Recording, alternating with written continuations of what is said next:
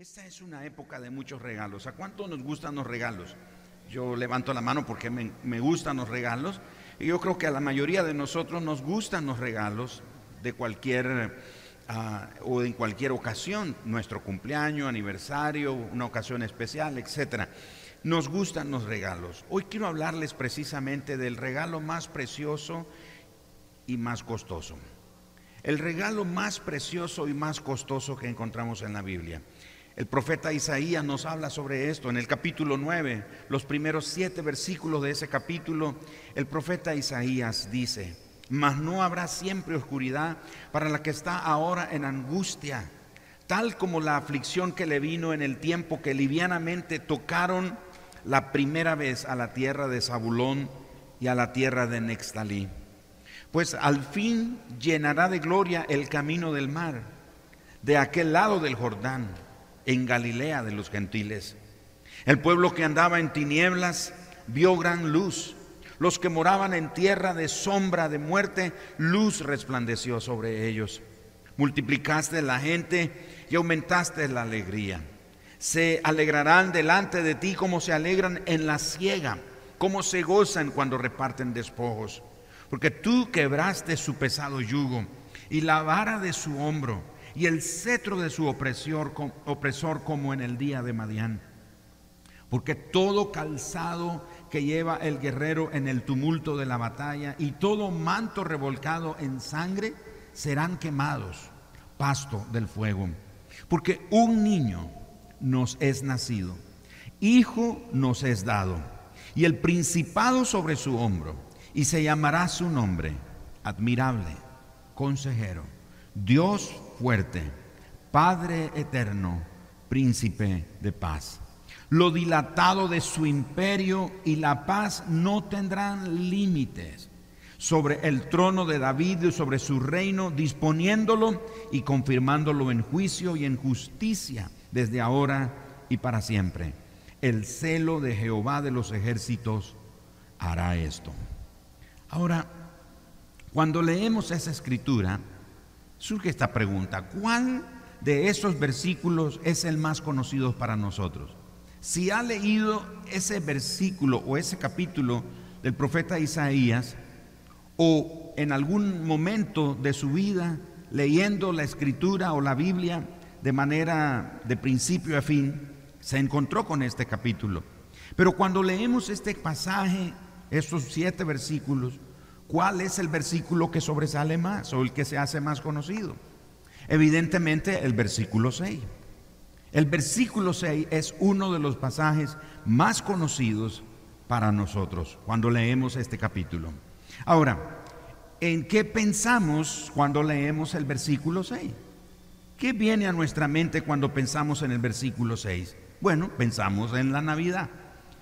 Sin embargo, el versículo 6 no habla solamente de una cierta temporada del año como la Navidad. Habla más bien del futuro reino ideal de David y habla del reino terrenal del Mesías. Ahora, eso era lo que los judíos esperaban que ocurriera bajo la opresión y la amenaza de los asirios en el tiempo del profeta Isaías. Y era lo mismo que ellos esperaban en el tiempo de Jesús cuando estaban bajo el imperio romano. Pero la verdad es que aunque ese reino físico no vendrá hasta que venga el fin de los tiempos, este reino del que se habla, esta forma de gobierno que nos describe el profeta Isaías, no vendrá sino hasta el fin de los tiempos, a través de Jesucristo, por medio de la persona de Jesús entonces la vida eterna, entre tanto llega ese tiempo del reino de Cristo sobre la tierra, la vida eterna está disponible hoy mismo para todo el que quiera accesar a ella. De hecho, la vida eterna no comienza cuando una persona muere en Cristo. La vida eterna es el conocimiento de Jesús. Jesús dijo, y esta es la vida eterna, que te conozcan a ti, Padre, y a Jesucristo, a quien tú has enviado. Así que la Biblia nos enseña nos muestra aquí en este pasaje que la vida eterna está disponible y la vida eterna es el regalo que está accesible para todos nosotros. Ahora, concentrémonos en una sola palabra del versículo 6.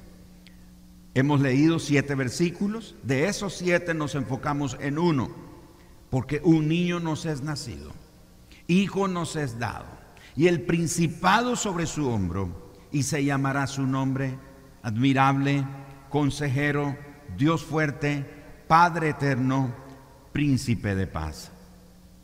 Ok, cuando nos enfocamos en ese versículo, queremos enfocarnos ahora en una sola palabra.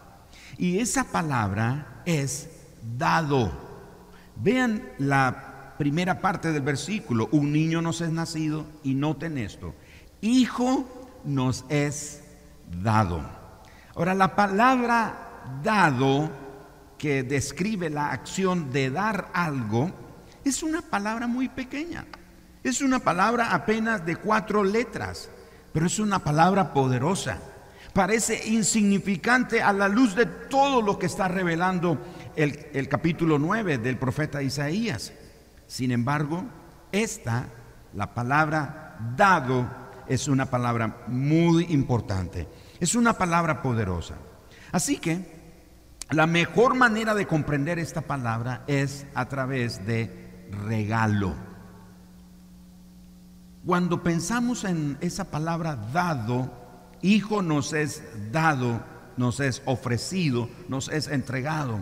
Pensemos ahora en la palabra regalo. Y Él, Jesús, es el regalo más precioso. Cuando el versículo está hablando que ese Hijo nos es dado, está hablando de la persona de Cristo. Está hablando de la persona de Jesucristo. Así que Jesús es el regalo más precioso y el regalo más costoso.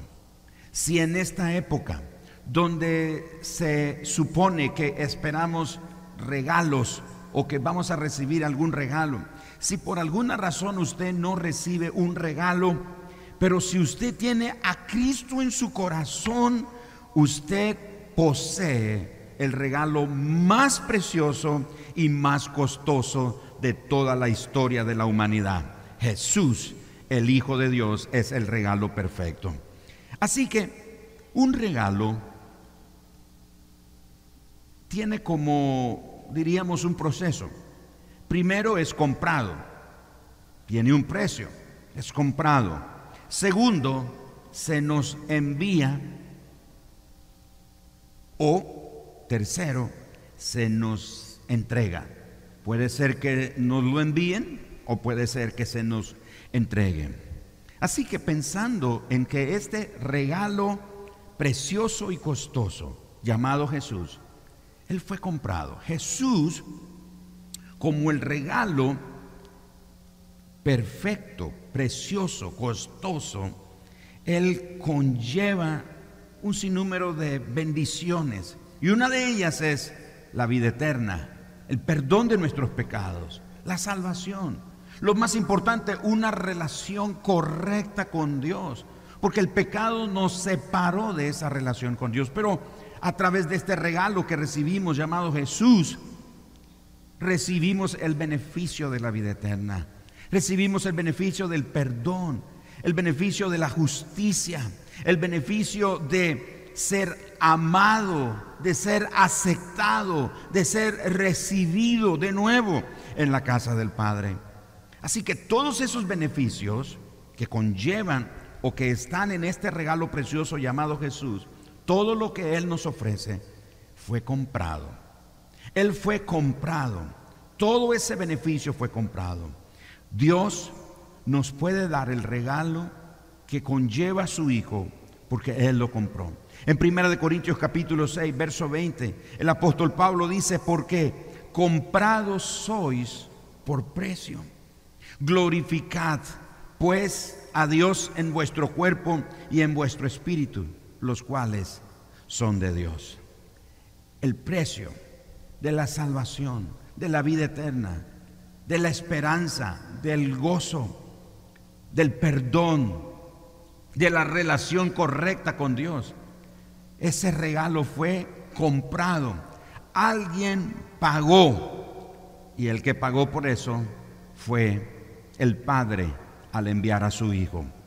Y hablando de que el regalo es enviado, Dios nos puede dar el regalo de la vida eterna para toda persona que quiera recibirlo, porque Él lo envió.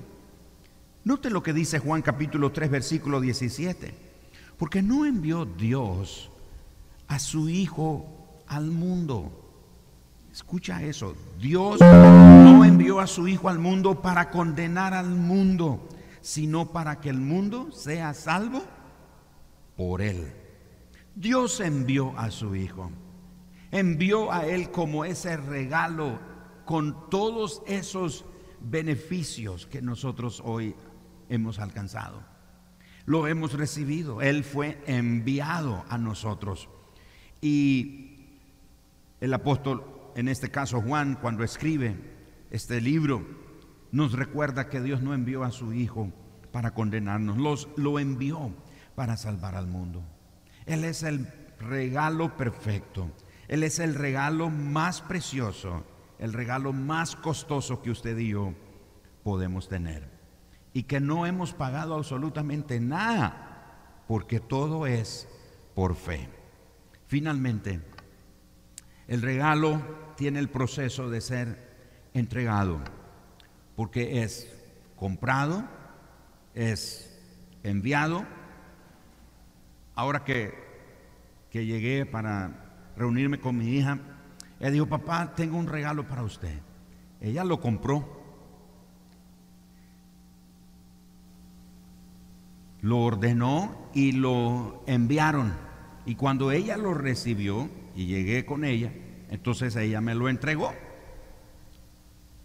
El regalo es comprado, es enviado, pero es entregado.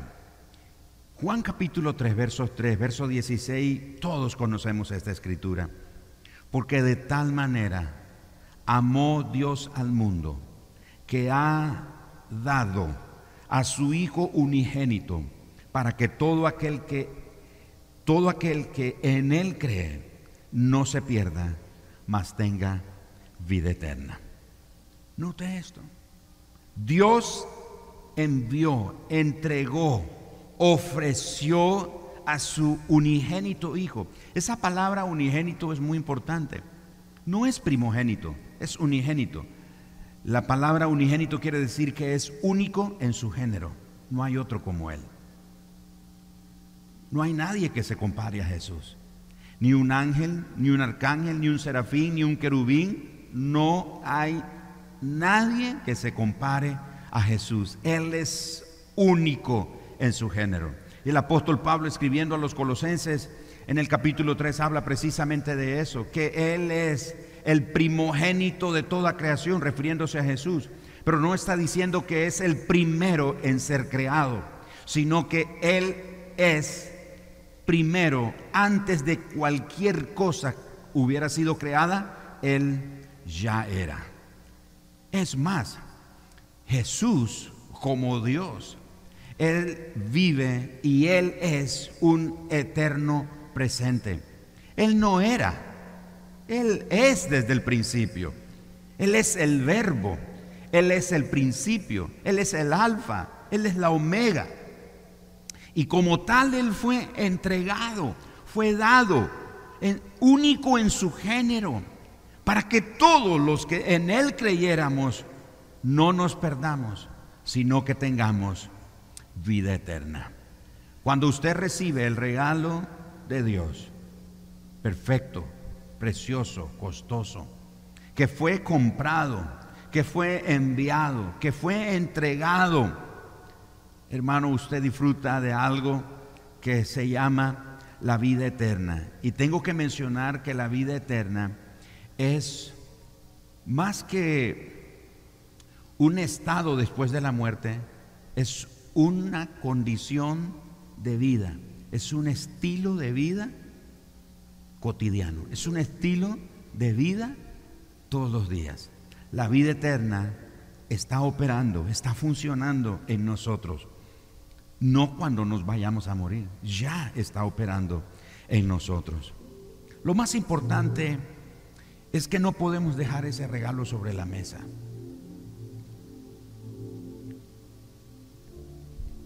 No sé si no sé si a usted le ha pasado que alguna vez participó en un intercambio de regalo y usted se esmeró en el, en el regalo.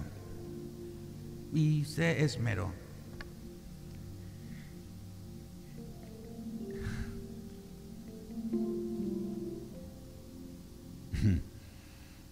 Y usted llegó el día del intercambio y va y ya lo llaman y usted entrega su regalo. Y cuando es el momento de recibir su regalo,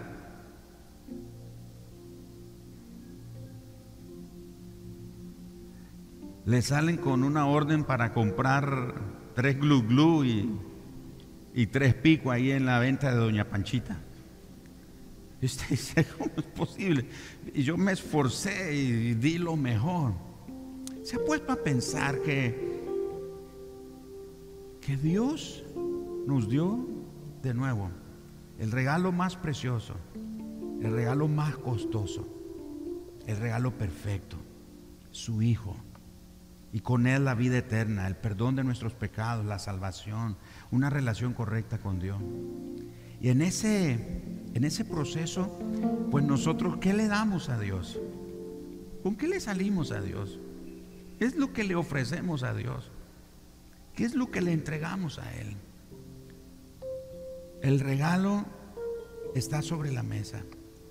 No, no podemos decir que el regalo tan bonito y lo dejamos ahí en la mesa. Tenemos que recibirlo por la fe. Tenemos que recibirlo.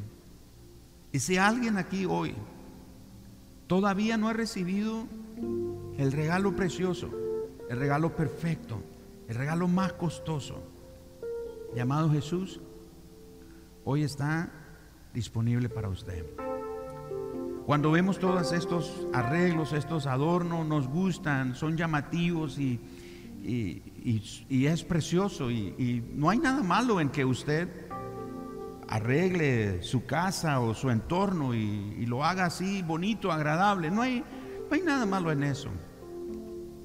Siempre y cuando usted tenga presente que el enfoque principal es Jesús. Y cuando Él nació, recordemos que no había nada de estas luces, no había nada de, de estos adornos. Jesús nació en un establo fue puesto en un pesebre. Que los artistas se han dado a la tarea de, ponernos un pesebre así bien bonito, de madera. Y, no, le quiero decir que el pesebre en el que Jesús nació era de piedra. Era un abrevadero de vacas o de ovejas. En otras ocasiones ponían la comida de los animales ahí. O sea, el rey del universo, el primogénito de toda creación, el unigénito Hijo de Dios, el verbo que era con Dios, que estaba con Dios, el verbo que es Dios, nació en un pesebre, ahí, en un lugar donde los animales comen. Y ahí lo pusieron un pesebre de piedra, no era ni de madera, era de piedra. Algunas veces labrado sobre una piedra, otras veces armado, construido con piedras naturales. Y ahí está Jesús. Jesús sigue estando en el mismo lugar. El regalo de Dios continúa estando en el mismo lugar. Y aunque los sabios vinieron y le trajeron esos presentes tan lindos, tan costosos, tan valiosos, el mejor regalo que usted y yo le podemos dar a Jesús es nuestro corazón. Es rendir nuestra vida a su grandeza, a su majestad y que Él nos coloque en una relación correcta con Dios. Juan escribió en su libro, Juan 1.12, mas a todos los que le recibieron, a los que creen en su nombre, les dio potestad de ser hechos hijos de Dios. Wow. puede levantar su mano y decir, soy hijo de Dios. Imagínate, ese regalo, ese regalo que un día fue comprado, fue enviado, fue entregado, tú lo recibiste en tu corazón. Ese regalo por la fe, por haberlo aceptado por la fe en tu corazón, te cambió de la posición de ser una criatura de Dios a ser hijo de Dios. Venga lo que venga enfrentemos lo que enfrentemos, las amenazas, las dificultades, las aflicciones, las circunstancias que podamos vivir en la vida, sean buenas estas o sean malas desde nuestra perspectiva, hay una verdad innegable, hay una verdad que no puede ser cambiada, no puede ser alterada. Somos hijos de Dios, porque un día recibimos el regalo, un día abrazamos el regalo. Un día recibimos por la fe en el corazón el regalo de Dios y ahora somos hijos de Dios. Eso soy. Pablo dice, porque por gracia sois salvos por medio de la fe. Y esto no de vosotros, pues es don de Dios, no por obras, para que nadie se gloríe. No es por nada que nosotros hacemos no es por nada que nosotros hicimos, fue por gracia y es por fe que recibimos ese regalo. Los hijos de Dios esta noche, honrenlo a Él con un fuerte aplauso esta, en esta hora, porque usted es hijo. Grita conmigo, soy hijo. Dale fuerte ese aplauso de veras al Señor esta noche.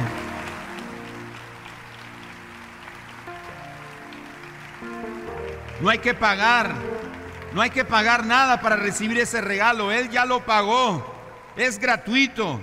Es el más hermoso y el más duradero que cualquier otro.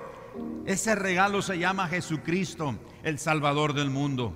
Así que la verdadera razón de la Navidad es Jesús no es Papá Nicolás, no es Santa Claus, no es este, los, ah, ¿cómo se llaman? Los enanos que hacen los, los juguetes y esas cosas. La Navidad no tiene que ver con juguetes y si regalamos juguetes a nuestros hijos está bien y, y, lo puede dar en cualquier otra ocasión, pero nuestros hijos deben de saber, la gente debe saber que la Navidad no tiene que ver con juguetes, no tiene que ver con cosas materiales, tiene que ver con la transformación de la vida del hombre que pasa de tinieblas a luz, que pasa de muerte a vida, que pasa de condenación a vida eterna, que pasa de estar solo y condenado, muerto en delitos y pecado, pasa a estar en vida eterna y en una relación correcta con el Padre Celestial. Lo demás es añadidura. El pavo, la gallina, me dio risa. Un pastor publicó un meme. Sí, los pastores publican memes también.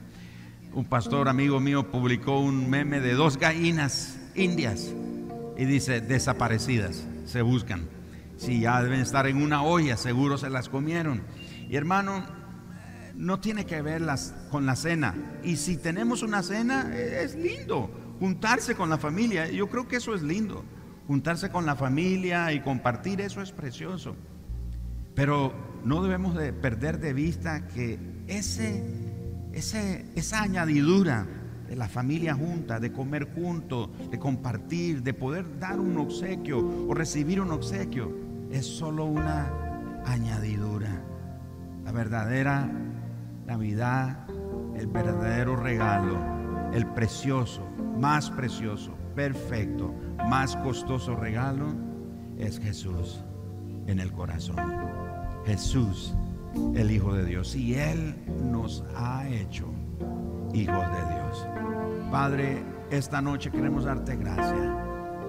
Señor, en este tiempo de luces, de brillo, y de mucho avance en la tecnología y de, y de mucha comodidad y de muchos ah, ah, placeres y deleites que son temporales. Señor, que no perdamos de vista, que no perdamos el enfoque. Jesús es, Jesús es, Jesús es.